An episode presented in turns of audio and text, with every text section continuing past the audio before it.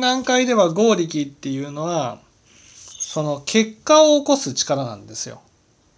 例えば交通事故に遭うっていう結果を起こすものがそれが合力なんだと。だから例えば交通事故に遭った時にそのなぜその時その場に居合わせないといけなかったのかと。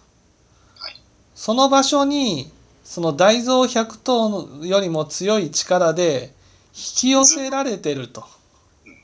これが診断会の言うその合力なわけです。でもこれはまあ何て言うんですかねじゃあ運命論になっちゃうわけですよ。なんかこうこの結果を起きることはもう全部分かっていて起きることになってて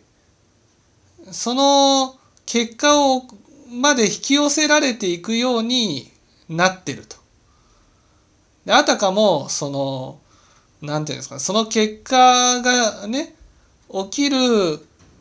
種をまいたねまいたからそうなったかのようにこうなるっていうこれではね反省できないんです自分の種まきを。これはすごくおかしいっていうふうに思いましたね。